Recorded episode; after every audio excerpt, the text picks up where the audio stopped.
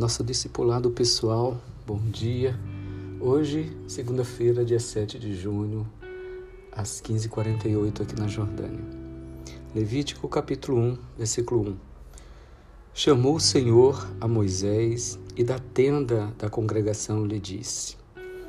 Uma das características que nós, como é, sacerdotes que somos chamados por Deus hoje, na nova aliança, é a, o discernimento de ouvir Deus chamar.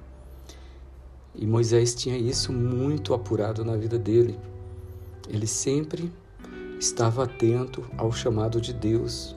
E Deus falava com ele e chamava ele e se relacionava com Moisés de, de várias formas.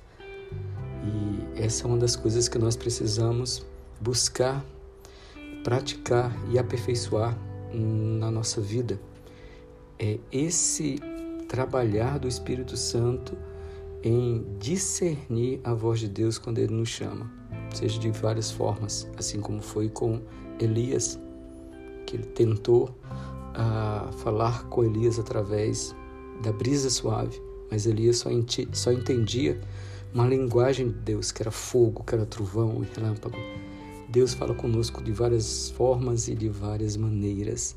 Então fica atento ao chamado de Deus para a sua vida. Tenha um bom dia, que Deus te abençoe.